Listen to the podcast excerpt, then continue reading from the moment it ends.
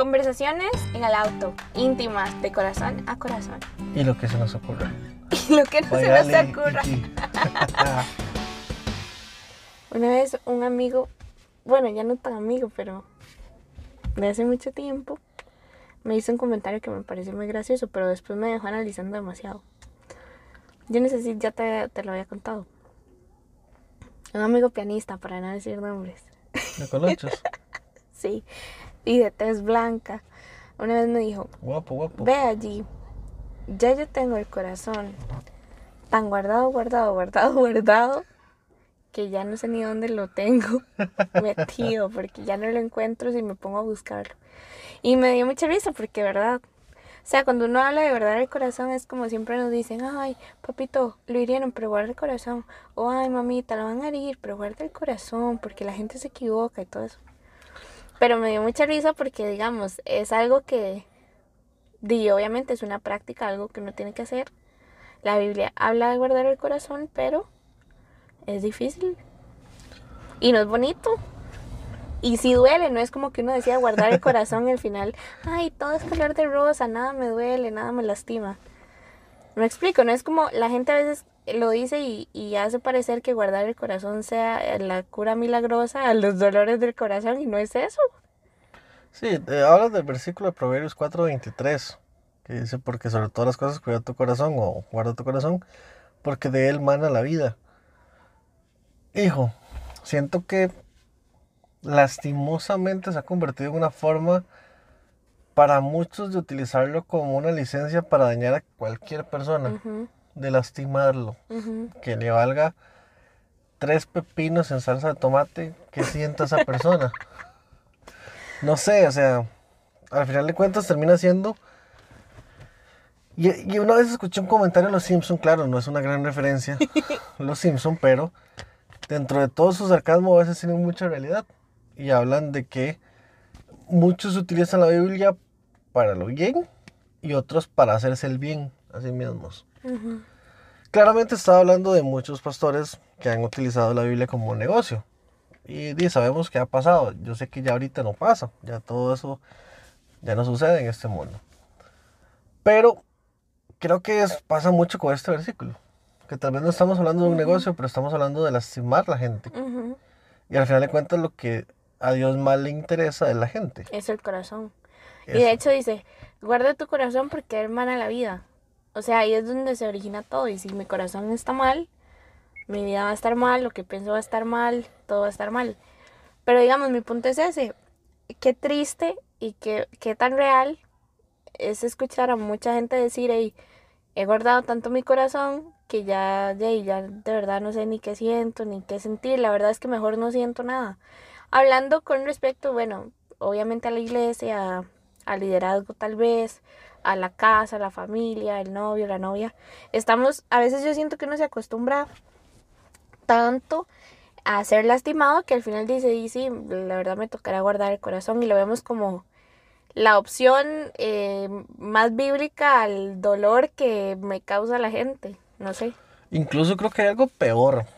No es solo que la gente se acostumbra a aguantar el dolor, sino que llega un punto donde necesita ese dolor. Donde si a alguien le da algo diferente, no se siente cómodo. ¿Has visto ese video del perrito en Facebook que, que está en una esquinita y está todo maltratado y después llegan los que, los que lo van a salvar o rescatar y el perrito ni siquiera quiere moverse? Yo creo que es como eso, ¿verdad? A veces uno no sé. Y qué feo, yo digo que si Dios nos hizo seres humanos a su imagen, a su semejanza, que lo que le importa es nuestro corazón, dice la Biblia, dame, hijo mío, tu corazón, ¿verdad? Pero aquí hay varias perspectivas con respecto a este tema, ¿verdad? A los que nos han lastimado, que también nosotros hemos lastimado a alguien. ¿verdad? Y, y no sé, y la forma en la que uno pueda, pueda agarrar el versículo, que es lo que decimos, a veces uno lo usa para su propio beneficio.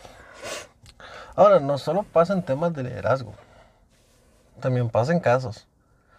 Por eso dije antes, en familia, en las relaciones. Ujú. Sí, yo he visto esposas que, no voy a decir claramente nombres, pero si el esposo no les pega o no llega tomado, algo está mal. Si tal vez hubo una noche logró que no pasara, ya se pone a pensar qué pasó, o pasa toda nerviosa, o logran echar al esposo de la casa porque las agrede, pero al Vuelve. mes lo vuelven a necesitar. Necesitan eso. Tal vez ni siquiera es por la parte económica, es por la necesidad de que haya alguien eh, tratándolas mal, o tratándolos como merecen. O viceversa, o a los hombres les sucede también. Exacto. Una vez vi en un capítulo de Doctor House, claro, mis referencias son súper cristianas, claramente, pero Doctor House es un genio, ¿verdad? Había un tipo que, que la novia respondía todo por él, entonces trataban de sacarla y todo lo demás, pero nadie se entendía por qué pasaba. Y en el mismo capítulo explican de que eh, hay mujeres así y hombres que necesitan eso. Y el man, la, bueno, la esposa o a la novia la sacaron de la choza, perdón, del hospital, porque di, lo- la encontraron ahorcándolo. Y eso no es normal en teoría o en la realidad. Entonces la, saca- la sacó la policía. Y el man se puso peor. Comenzó a enfermarse más Porque ella no estaba. porque ya no estaba. Un día los doctores, claro, ellos hacen todo sobre la legalidad del mundo, metieron a la chavala. Y a, pesar de, a, a partir de ese día empezó el chaval a recuperarse. Y lograron encontrar qué era lo que le estaba pasando. Pero no sé, o sea, yo siento que hablando como ministeria- ministerialmente, que es el... Este carro se abre solo, ¿verdad? La puerta está abierta. Ah, no importa, yo la cierro. Oh, wow. Perdonen, amigos, se abrió la puerta. Listo. Em, no sé, siento que. Que. O sea, qué feo que. No sé. O sea, qué feo que ya uno tenga que dejar de sentir. Dejar de expresarse muchísimas veces. De amarse uno mismo. De amarse a uno mismo, exacto, solo porque le dicen guarde su corazón. No exprese cómo se siente porque guarde su corazón. No diga, y más si es una autoridad o algo así, ¿verdad? No, no diga que no le gustó porque guarde su corazón, sea obediente, obedezca a las autoridades y, y listo. Eh, guarde su corazón, agache la cabeza y váyase bonito a su casita a orar. Básicamente. Pero yo siento que Dios no es así, o sea, Dios nos da la capacidad de poder expresarnos, de poder sentir y de, y de, y yo, no sé, yo lo veo de esta forma, porque si tenemos un Dios que nos ama tanto, que no nos lastima y que más bien busca que guardemos nuestro corazón porque de Él mana la vida, que es un tesoro preciado, este, y, y que es el lugar donde se generan muchas cosas, se generan ideas, se generan, no sé, sueños. El corazón es como el centro de todo para mí. Y, y Dios habita en nuestro corazón, ¿verdad? Entonces, ¿por qué? ¿Por qué a veces nos, nos limitamos a dejar de opinar, a dejar de expresarnos, a dejar de sentir cómo nos sentimos solo porque, de decir, perdón, cómo nos sentimos solo porque de ahí me toca guardar el corazón y ya está. Y no importa si está a 7 kilómetros bajo el mar, de tanto que lo he enterrado ya, que no lo encuentro, como decía mi estimado amigo, pero, pero no sé, al final qué duro escuchar a alguien decir eso. Alguien que ha sido lastimado tantas veces que, que ya ni siquiera sabe, o sea, ni siquiera quiere sentir. ¿Me Ujú. explico? Sí, y creo que parte de lo que es peor es que uno tal vez le han lastimado el corazón y no evita lastimarlo. Y va a sonar muy feo, pero cuando uno es lastimado o cuando uno solo aprendió a ser lastimado y dice que guardar el corazón, di es casi que lo único que uno puede entregar a otros, salvo que venga Dios y transforme todo eso en uno. Que por eso es que la Biblia habla de guarda tu corazón. ujú. ¿Dónde lo quieres guardar? Qué tan importante es buscar a Dios, guardarlo en Dios. Y que realmente Él sea el que aproveche toda esa situación y la transforme en algo bueno, como Él tiene por costumbre hacer en todos sus planes. Pero qué difícil es para una persona que fue lastimada no lastimar a otros. Y por ejemplo, Y no estar a la defensiva, Ajá. no esperar siempre lo negativo, lo malo, porque al final siento yo que también cuando eso pasa, uno, uno se limita a muchas cosas, ¿verdad? Se limita a dejar de soñar, a dejar de, de compartir, a dejar de querer relacionarme, que si en tal iglesia me lastimaron, entonces ya no vuelvo a esa iglesia porque, a la a ninguna iglesia, ¿verdad? Porque, no sé, me explico. Es como, como frustrante ver que, que la misma iglesia se ha encargado de lastimar a, a lo que Dios más ama. Y yo no lo veo tan solo en la iglesia. El ejemplo que iba a poner era de, de un padre que termina siendo agresor con sus hijos. Si vemos más atrás en su familia, posiblemente su abuelo era agresor de su familia. Su abuelo, su bisabuelo, perdón, no abuelastro, bisabuelo. Yo sí tengo abuelastro. Muy bien, Sí existe. Sí, abuelastro, sí, sí. Sí, por cierto, muy buena nota. Sí, sí, ya me acordé de él, sí, sí. Bueno, bisabuelo. Sí, pero me refería más al tatarabuelo, que Sí, que es un probablemente era muy, muy, muy las, ay, perdón, Muy probablemente lastimaba mucho a su familia. Y fue algo que aprendieron y se les clavó en el ADN. Y es que yo siento que es algo que se aprende, como tú dices. Pero yo siento que, bueno, otro punto es importante, es como se aprende y es lo que tú sabes dar, que es lo que tú decías. Se da a la familia, se da a los amigos. O sea, es que aplica como para todo. Sí, que, que, digamos, ahí la única forma que yo le veo en forma de cambiar o, o la única situación que puede ocurrir para que esto cambie es cuando uno realmente se pega a Cristo. Se, se, al- se pone en el corazón a Cristo, se une a Él, porque recuerdo que una vez lo expliqué y ayer el pastor lo mencionaba en una transmisión en vivo, hablaba de que hay dos simientes o dos inicios para el ser humano. El primero es Adán, que fue con pecado y que la mayoría venimos de una familia con pecado o por pecado. Incluso el rey David venía de pecado. Dice la Biblia que él escribió en uno de sus salmos, en pecado fui concebido. Y aún así, él cambió muchas cosas y se entregó a Dios. Y dejó que Dios actuara. Y Dios pudo hacer lo que tanto conocemos del rey David. Y si no lo conoce, búsquelo en la Biblia. Se lo va a encontrar, es una historia súper chiva.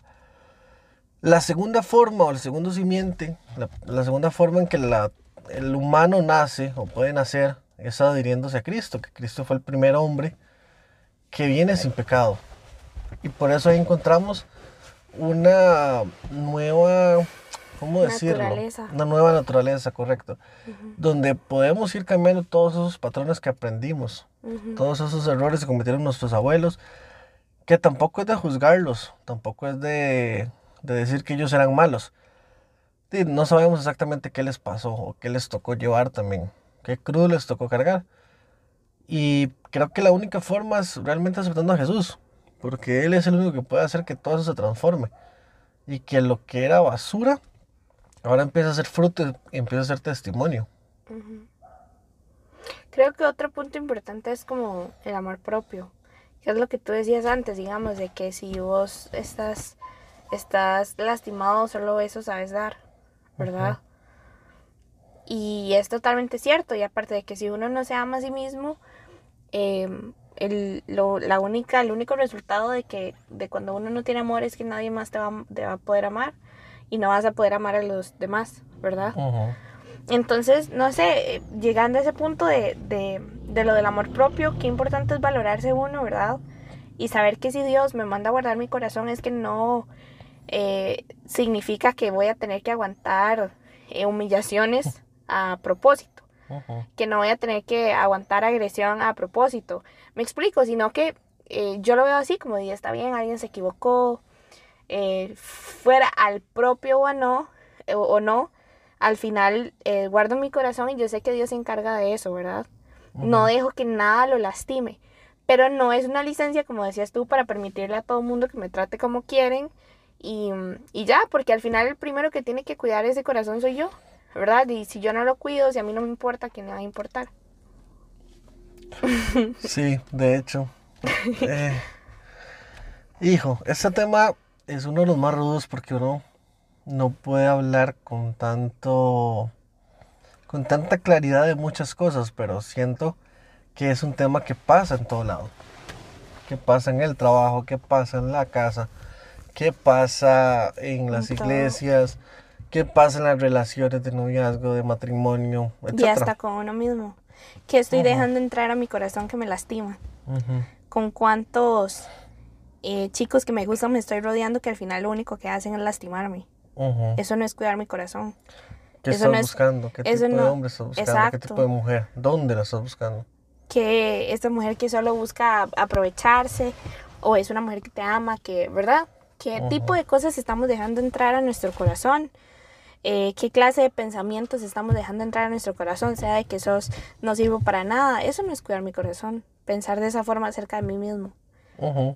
Eh, Y que eso puede desencadenar en cosas muy peligrosas como el suicidio, la depresión, exacto. miedo. Enfermedades del corazón al final de todo. ¿verdad? Mis emociones, mi, mi todo, o sea, es que tiene que, el corazón tiene que ver con todo. Mi forma de ver la vida, mi forma de relacionarme con Dios. Si mi corazón está mal, eh, las- lastimosamente la mayoría de los casos no me quiero acercar a Dios. Y Él es el único que lo puede solucionar. Pero no lo vemos así porque estamos en el dolor, estamos en la frustración, estamos, como dije antes, como un perrito que no quiere que nadie lo toque porque ya está harto y que la gente lo lastime.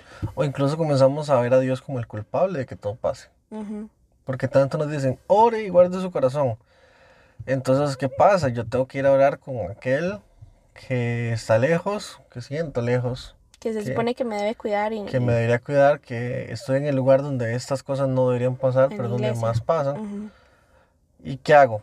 O estoy en mi hogar, tan simple. ujú, Estoy en mi en casa, mi familia. estoy bajo mi techo, donde yo debería sentirme seguro, protegido, Amado. tranquilo, amado, admirado y realmente estoy recibiendo palo. Entonces, no es que la familia es el diseño de Dios. Ujú, Todas esas dudas empiezan a aparecer. Y claro que es el diseño de Dios. ujú. El problema es que si Dios no es el centro, Él no puede actuar a nuestro favor. Nosotros mismos le prohibimos a Él hacer las cosas. Entonces, si lo resumiéramos en así detalles importantes, yo creo que lo primero que deberíamos hacer eh, en un autoanálisis es Ahora que estamos en un auto, el autoanálisis en el auto. en el auto es, ¿cómo decirlo? No, no, como lo decías tú, no usar el versículo guarda tu corazón para que sea una licencia para que me dé la gana de lastimar a todo mundo y salados y que vean a ver cómo se arreglan con Dios. Primero, ¿verdad? Dejar de, de ver el corazón de la gente como algo eh, insignificante y empezar a ver que la gente eh, tiene un corazón que Dios le puso y que entre todos tenemos que cuidarlo. ¿verdad? Primero, porque somos un cuerpo. Eso. Pero eso sería segundo ya. Segundo, bueno, segundo. Tercero. Tercero, amor propio.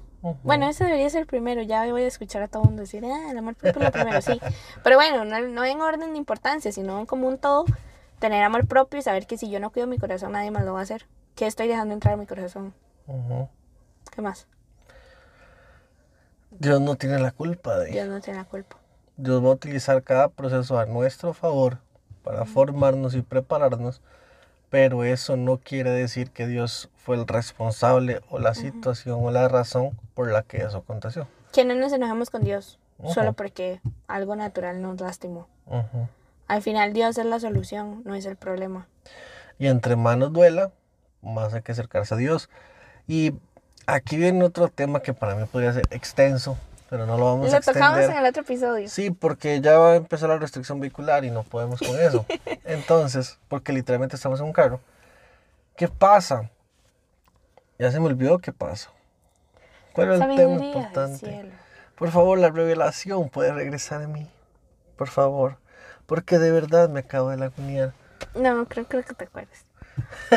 bueno, mientras tanto, ¿De qué estábamos hablando? ¿Qué es lo que ¿Cómo de qué diciendo? estamos No, no, no, en el sentido de por dónde íbamos. siempre nos pasa esto. Sí, porque solo dejamos que fluya.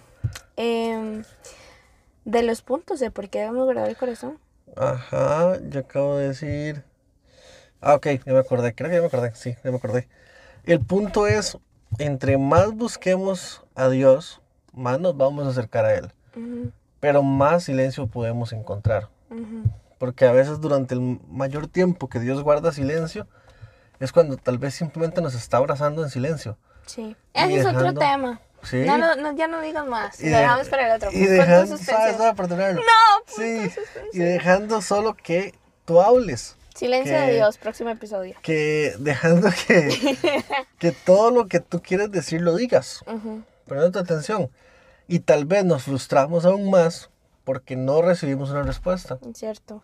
Y tal vez Él simplemente está ahí dándonos una palmada en el hombro y escuchándonos. Bueno, Y punto final para cerrar este episodio de de vamos a ponerle como el versículo. Guarda tu corazón En el carro. en el carro. Em, de que en experiencia propia, si alguien está escuchando esto y te han lastimado decirte que no es el final. Y que más bien es el comienzo para que en esa herida Dios pueda sembrar una semilla y el fruto que pueda nacer de esa herida sea amor. Y que podamos usar esas heridas que quizás sea pastor, papá, mamá, líder, amigo, novio, novia, ex, Esposo.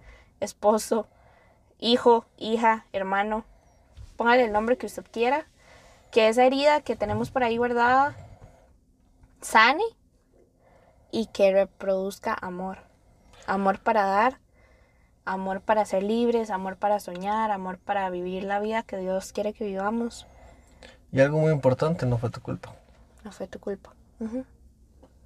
Y, y que dejemos, siento también de buscar culpables. No fue Ujú. nuestra culpa, pero a veces gastamos el tiempo tratando de ver de quién fue la culpa. Entonces, deja eso en manos de Dios y dedícate a disfrutar el momento, a que Dios, Dios ponga bálsamo en nuestro corazón. Sí toma tiempo, sí, sí duele y sí hay que llorar. La verdad es que el que dice que no, pues no, pero sí hay que llorar. Por aquello, para que no sepa, perdón, bálsamo es como cremita de rosas para que la herida la sane. herida. Sí, para que sane, para que no duela tanto. Creo que, que corrernos.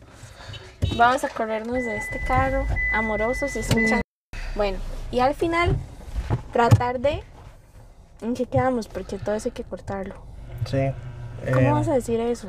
Porque voy a cortar. Era chido que sonara, No, corriéndonos porque estamos en un carro. Sí, vamos a correrlo. Eh, Bueno, listo. Y el bálsamo, cremita de rosas que Dios nos unte en cada herida que tenemos y dejar que Dios actúe en, en esas cosas que de ahí, al final la mayoría de veces van a ser errores humanos ujú. O provocados por nosotros mismos, ¿verdad? Por nuestras decisiones, pero que a partir de hoy guardemos el corazón ya y no nos metamos en lugares donde sabemos que nos están lastimando. Y Otra cosa, si, si duele, es porque Dios está haciendo algo bueno. Otra cosa, si te duele demasiado porque es muy constante la situación, huye por tu vida. Exacto. Si es, si es un- una constante herida a, a todo lo que somos, de nuestra parte intelectual, nuestras emociones, todo, en nues- nuestra autoestima, mejor salir de ahí. Pero tampoco seamos nenitas, ¿verdad? Ujú. De que por nada no vamos, nos vamos a Sí, no andar es que la ofendiendo. primera ya no fuimos, digamos. O sea, También entran sí muchas otras cosas de que de verdad que sí, Ujú. hay que guardar el corazón, hay que perdonar, hay que ser fuertes, valientes y pues dejar ir lo que hay que dejar ir. Y antes de cualquier decisión, orar mucho a Dios, estar muy seguro. Estamos hablando como de mil temas. Ah, Pero sí, bueno, sí. tomen, tomen eh, nota de todos estos consejos, nos han servido, es cátedra de experiencias vividas. Pero bueno, no, todo bien. Nos vemos en el próximo, próximo, próximo episodio. Nos despedimos desde el buen Batsy. Para el que no sabe quién es Batsy, vamos a poner una foto de él. Y Batsy es la forma correcta en que Batman le Y dice ya vamos a cortar al toda esta Joker. parte. Chao. Gracias, chao. Podcast.